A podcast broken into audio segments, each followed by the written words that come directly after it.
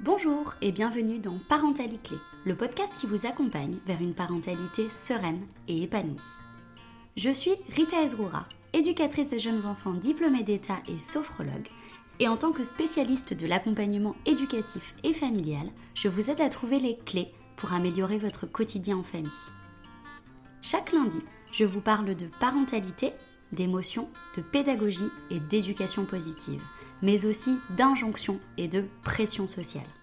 Le fil rouge de ce podcast Respect, bienveillance et indulgence envers soi-même et son enfant. Pour ne louper aucun épisode, je vous invite à vous abonner au podcast Parentalité sur votre plateforme préférée.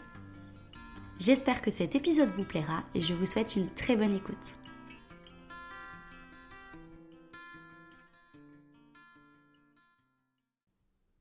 La semaine dernière, dans l'épisode 24 de Parentalité, je vous parlais de la culpabilité parentale.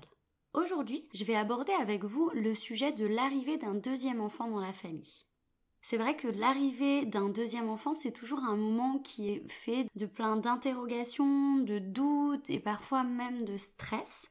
Et contrairement à la première grossesse, c'est plus le fait de devenir parent qui inquiète, mais c'est plutôt le comment accueillir ce changement familial, comment annoncer la nouvelle à son aîné, quelle place aura son aîné, etc. Et c'est toutes ces questions-là qui vont euh, engendrer du stress et des incertitudes. Et justement, c'est ce que je vais aborder avec vous dans ce nouvel épisode de Parentalité Alors, tout d'abord, il y a le sujet de l'annonce de la grossesse. Aujourd'hui, ce que j'avais envie de vous dire, c'est qu'il n'y a pas vraiment de règles pour annoncer votre grossesse. Vous annoncez votre grossesse à votre aîné quand vous vous sentez prête et prêt et de la manière que vous voulez. Vous pouvez utiliser des livres pour amorcer la discussion, ouvrir la communication et puis en profiter pour annoncer la bonne nouvelle. Vous pouvez aussi utiliser des outils de médiation, de créativité, comme par exemple le dessin ou la peinture, ou pendant un moment comme ça de créativité avec votre enfant, vous pouvez lui annoncer, ou tout simplement avoir une discussion euh, un peu plus formelle en lui disant écoute, euh, voilà, on a quelque chose à t'annoncer, et lui annoncer votre grossesse. Et puis il y a des familles aussi qui ont vraiment envie de marquer le coup avec une vraie célébration. Voilà, euh, organiser une petite fête, un goûter, un repas. Il n'y a pas vraiment de bonne solution ou de mauvaise solution. Pas de pression, vous faites comme vous avez envie. Vous vous faites plaisir pour l'annonce de votre grossesse. Et voilà, vous, vous suivez vraiment votre intuition et vos envies à vous et votre conjoint ou conjointe. Ce qu'il faut que vous sachiez quand même, ce que j'ai envie de vous dire quand même aujourd'hui, c'est que l'intuition, la sensibilité et la capacité d'observation chez les enfants est très développée, très puissante. Donc, votre enfant, il va forcément sentir qu'il se passe quelque chose avant que vous lui annonciez la grossesse. Il va pas savoir que vous êtes enceinte puisqu'il est a priori pas médium ou devin, mais en tout cas, il va sentir qu'il y a quelque chose, il va sentir que vous êtes préoccupé par quelque chose, il va sentir que vous vous posez des questions, que potentiellement vous êtes un petit peu ailleurs ou euh, un peu plus fatigué, etc. Les enfants ont vraiment une capacité d'observation et d'intuition sur euh, leur environnement qui est nettement supérieure à la nôtre. Donc, c'est normal qu'ils puissent pressentir qu'il se passe ou qu'il se trame quelque chose.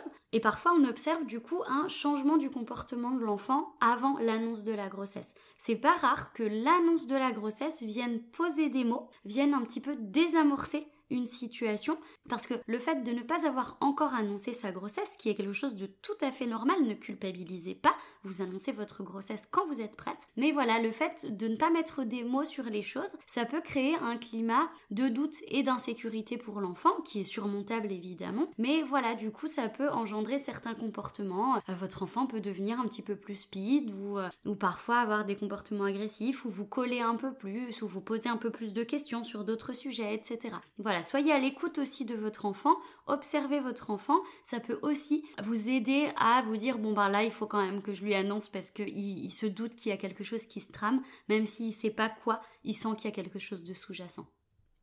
Ce qui est important aussi avant l'arrivée d'un deuxième enfant, c'est de se questionner en tant que parent, en tant que maman, sur ses propres angoisses sur ses propres représentations et ses propres croyances. Parce que du coup, vous allez voir qu'il y a certains questionnements, certaines peurs, certaines angoisses qui vont émerger avant l'arrivée du deuxième enfant. Et c'est pas toujours une réalité factuelle, c'est vraiment des choses qui sont propres à vous propre à votre histoire de vie, propre à vos croyances. Et ça, c'est normal. On est être humain, on a tous euh, notre propre représentation. Et en fait, c'est important de venir les questionner, de venir les identifier pour venir voir que c'est pas une réalité objective, mais que c'est votre réalité à vous, qu'elle vous appartient et que ça va pas forcément se passer comme vous le pensez. Quand je parle de ses propres angoisses, de ses propres croyances ou représentations, euh, je pense à des phrases qui reviennent très souvent, comme euh, et si j'aime moins l'aîné? Euh, Si j'ai plus de place affectivement parlant pour m'occuper de l'aîné Oh là là, ça va forcément être un choc pour l'aîné quand je vais annoncer ma grossesse. Et s'il ne s'aime pas? Si les frères et sœurs ne s'entendent pas? Et si j'ai plus de temps à consacrer au premier Si j'arrive pas à m'occuper des deux enfants? Tous ces questionnements, ils sont absolument normaux mais ils ne viennent pas forcément dépeindre une réalité. Et de les identifier, de mettre le doigt dessus, ça peut aussi vous permettre de prendre du recul et de faire baisser l'échelle du stress.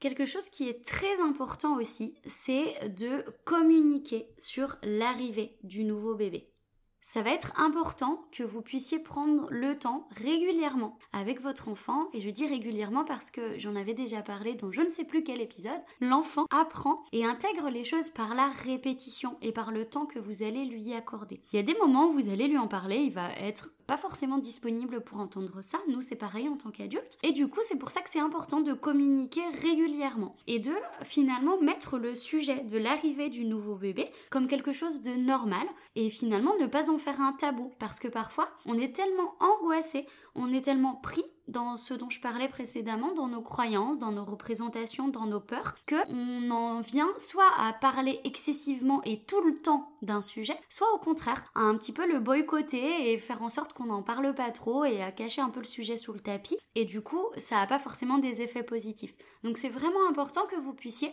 communiquer naturellement et régulièrement sur l'arrivée du nouvel enfant.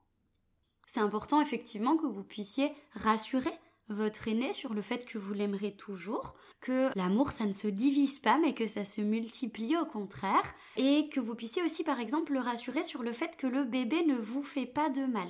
Parce que quand on est enceinte, vous le savez autant que moi, parfois il y a des gros bouleversements physiques et psychologiques qui font qu'on peut être extrêmement fatigué ou qu'on peut changer de comportement, qu'on peut vivre des émotions parfois exacerbées. Et ça, votre enfant, il n'est pas bête, il le voit, il le sent et il le comprend pas forcément puisqu'il n'a pas le cerveau pour le comprendre. Et c'est à vous, en tant qu'adulte, c'est à vous, en tant que parent, d'expliquer que le corps change, qu'il y a des bouleversements, qu'il y a des choses chimiques qui se passent aussi dans le corps et que du coup, le corps de maman est fatigué et que c'est pas le bébé qui engendre la fatigue, que c'est pas le bébé qui engendre les douleurs, que c'est pas le bébé qui engendre l'irritabilité. C'est vraiment important parce que c'est des questionnements que les enfants ont souvent. Et puis quand je parle aussi de communiquer autour de l'arrivée du bébé, c'est aussi expliquer à votre enfant bah, comment grandit le bébé dans le ventre? Comment ça se passe? Alors il y a plein de livres à ce sujet et il y a aussi des applis dont je ne connais évidemment pas le nom, sinon ça serait trop facile. en tout cas, il y a des applis euh, que vous trouvez assez facilement sur Google qui en fait font un petit peu l'analogie et la comparaison entre la taille de votre bébé dans le ventre et un fruit ou un légume par exemple. Dans les premières semaines, vous allez avoir bah, la taille d'un petit raisin, puis après la taille d'un avocat, et puis après la taille d'une orange, et puis après la taille d'un melon, etc., etc. Et du coup, ça, déjà, c'est super ludique même pour nous les adultes, et ça va aussi vous permettre à vous parents d'expliquer à votre enfant bah, comment ça se passe la croissance d'un bébé dans le ventre d'une maman. Et puis ça permet aussi de faire une espèce de comparaison avec des choses très concrètes. Si vous montrez un melon à votre enfant et que sur l'application il y a écrit que le bébé pour l'instant il fait la taille du melon dans le ventre de maman, bah c'est très concret pour l'enfant. Et puis c'est important aussi de parler de l'accouchement, évidemment avec des mots simples. Vous n'allez pas rentrer dans les détails euh, physiologiques et chirurgicaux d'un accouchement.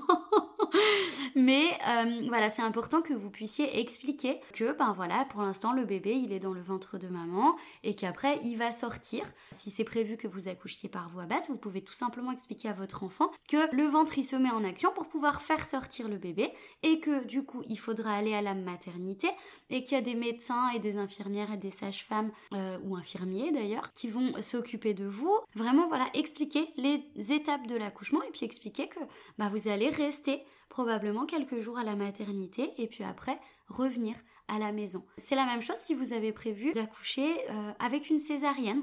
Du coup, vous expliquez que euh, c'est une petite opération, qu'on fait une petite ouverture dans le ventre de maman et qu'on sort le bébé. Pareil, avec une équipe médicale qui est sympa, euh, accueillante, etc. et qui est là pour s'occuper de vous et pour s'occuper du bébé.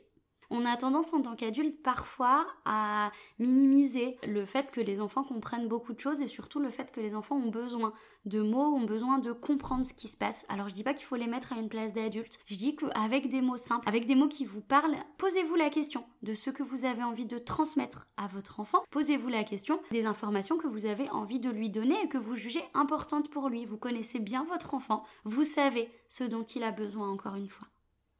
Et puis, dernière chose qui est super importante à aborder avec votre aîné, c'est l'organisation au moment de l'accouchement. Dès que vous en savez un peu plus sur ce qui va se passer, notamment qui va le garder, combien de temps, est-ce que c'est quelqu'un qui va venir à la maison ou pas, avec qui il sera, etc. Dès que vous en savez un peu plus sur tout ça, c'est important de lui dire. Et puis de lui répéter encore une fois. Lui dire, bah voilà, tu vois, quand le bébé il va sortir du ventre de maman, toi tu iras par exemple chez papy et mamie, ils vont s'occuper de toi dans leur maison ou au contraire, ils vont venir à la maison s'occuper de toi. Et puis ils vont rester quelques jours, peut-être un jour, deux jours, trois jours. Et puis, quand ce sera possible, toi tu pourras venir voir le bébé et maman à la maternité. Voilà, c'est important du coup de mettre des mots là-dessus parce que les enfants ils se posent des questions forcément sur ce qui va se passer par la suite. Un autre point dont j'avais envie de parler aujourd'hui avec vous, c'est le fait d'accueillir les questionnements et les émotions de votre enfant. Effectivement, ça vient en lien avec le fait de communiquer librement sur l'arrivée de votre bébé. Bah parfois, il y a des questionnements qui émergent, soit sur euh, comment ça se passe à l'intérieur du ventre de maman, euh, soit comment va se passer l'accouchement, soit bah, finalement les mêmes questionnements que vous aussi vous pouvez avoir en tant qu'adulte, comment va se passer la vie de famille après, qu'est-ce qui va changer, qu'est-ce qui va pas changer, etc. Il y a des questions auxquelles vous n'allez pas pouvoir répondre puisque vous n'avez pas la réponse tout simplement, mais par contre c'est important de pouvoir les accueillir et de dire à votre enfant, bah écoute là, je sais pas quoi de répondre parce que j'ai encore pas l'information, mais on verra. Et t'inquiète pas, toujours rassurer votre enfant, voilà, on sera toujours là avec toi, toujours ta place dans la famille, etc. C'est vraiment important de recueillir les questionnements et aussi d'accueillir les émotions de votre enfant. Parfois, il y a des émotions qui sont pas toujours agréables ni à ressentir pour lui ni à recevoir pour vous, comme de la colère ou de la peur ou même des crises de rage ou même des crises de panique. Ne vous inquiétez pas, c'est quelque chose de normal.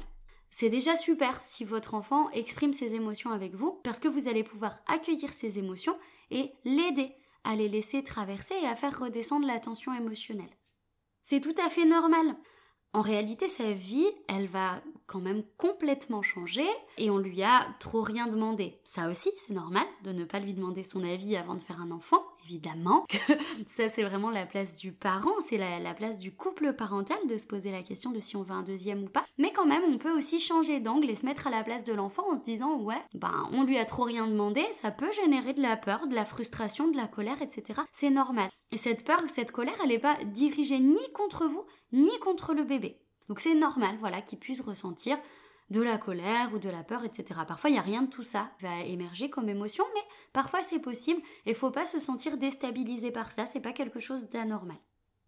Ce qui est super intéressant aussi avant l'arrivée d'un deuxième enfant, c'est d'impliquer l'aîné dans tout ce processus d'attente et de préparation de l'arrivée du bébé. Alors attention, comme je disais tout à l'heure, à bien laisser une place d'enfant à votre enfant.